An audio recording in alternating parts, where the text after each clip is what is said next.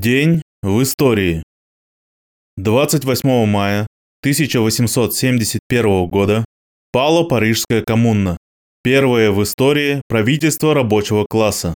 Кровавую неделю с 21 по 27 мая 1871 года тысячи вооруженных защитников Парижской коммуны были вытеснены версальскими войсками из большей части Парижа в северо-восточные кварталы. До последней капли крови, отстаивая каждый квартал, сражались героические защитники коммуны. Последней пала баррикада на улице Рампано. Последние защитники коммуны были расстреляны на кладбище Перлашес 29 мая. В ходе боев и казней погибло 25 тысяч коммунаров. Около 40 тысяч были брошены в тюрьмы или высланы на каторжные работы в Новую Каледонию и Алжир. После расправы над коммуной Адольф Тьер самоуверенно заявил, «Больше не слышно разговоров о социализме. Ну и прекрасно. Теперь мы избавились от социализма». Но в это же время поэт коммуны Эжен Патье, скрывавшийся от озверевших версальцев, как будто отвечал Адольфу Тьеру и его приспешникам, создавая пророческий гимн пролетариата. «Мы наш, мы новый мир построим. Кто был ничем, тот станет всем». А несколькими днями раньше Карл Маркс, выступая на заседании Генерального совета интернационала, заявил, «Гибель коммуны только отсрочит продолжение борьбы. Принципы коммуны вечны и не могут быть уничтожены. Они вновь и вновь будут заявлять о себе до тех пор, пока рабочий класс не добьется освобождения. Парижская коммуна продержала всего 72 дня. 57 из них коммунары провели в ожесточенных боях на улицах Парижа но ее значение для мировой истории бесценно. Дело коммуны в иной обстановке и при иных условиях было продолжено революциями 1905 года и 1917.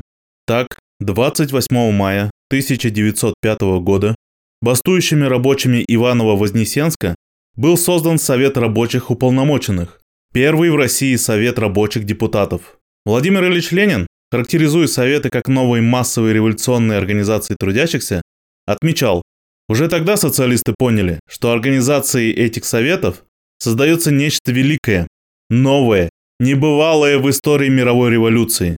Советы, которые народ сумел создать вполне самостоятельно, это форма демократизма, не имеющая себе равной ни в одной из стран.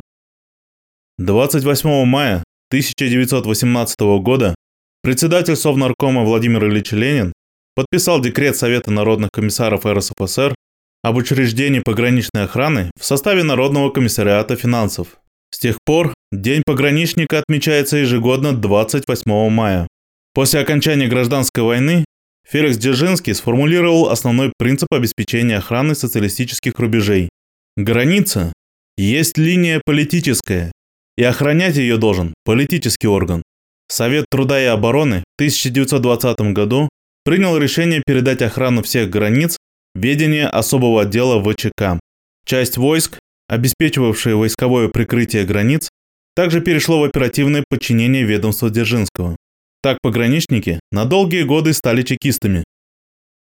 28 мая 1919 года постановлением Совета рабочей и крестьянской обороны РСФСР были созданы войска внутренней охраны республики. В этот же день в Ямбурге, ныне Кингисепп, Ленинградской области, белые повесили Александра Панфамировича Николаева, командира бригады 19-й стрелковой дивизии Красных. Красный генерал-майор старой армии Александр Панфамирович Николаев был захвачен в плен во время майского наступления Северного корпуса. На допросе Николаев сказал, «Вы все преступники. Вы идете на Русь с самозванными генералами, а мы, как военные, подчинены правительству. Законное или незаконно оно, не наше солдатское дело. Слова настоящего патриота своей родины, русского офицера, защитника трудового народа. Деятельность же белых палачей красноречиво охарактеризовал генерал Корнилов. Мы шли к власти, чтобы вешать, а надо было вешать, чтобы прийти к власти. И который призвал участников первого кубанского ледяного похода на Екатеринодар в плен не брать. Чем больше террора, тем больше побед. История показала, кто был прав. Все бывшие царские офицеры, перешедшие на сторону рабочего класса в Красную гвардию, не запятнали своей офицерской чести. а подлецы, палачи и предатели скучковались в Белой гвардии и активно распродавали родину интервентам. 28 мая 1921 года основана Коммунистическая партия Канады.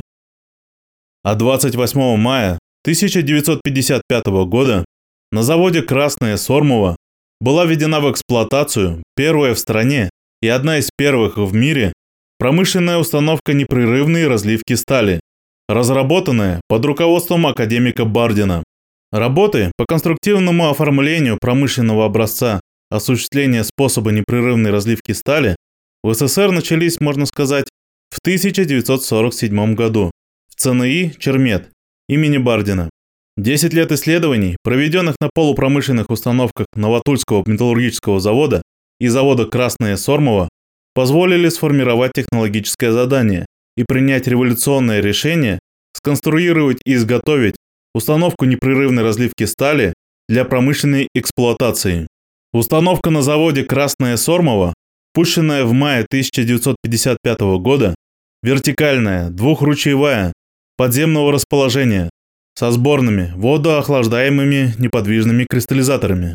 Предназначена для разливки стали из 50-тонного ковша. Производительность 45-55 тонн стали в час. По зарубежной литературе на тот период максимальный вес разлива металла составлял 32 тонны. 28 мая 1971 года с космодрома Байконур запущена советская автоматическая межпланетная станция Марс-3. Комплекс состоял из орбитальной станции и спускаемого аппарата с автоматической марсианской станцией. 2 декабря того же года спускаемый аппарат совершил первую в истории космонавтики мягкую посадку на поверхность Марса. Таким был день 28 мая в истории.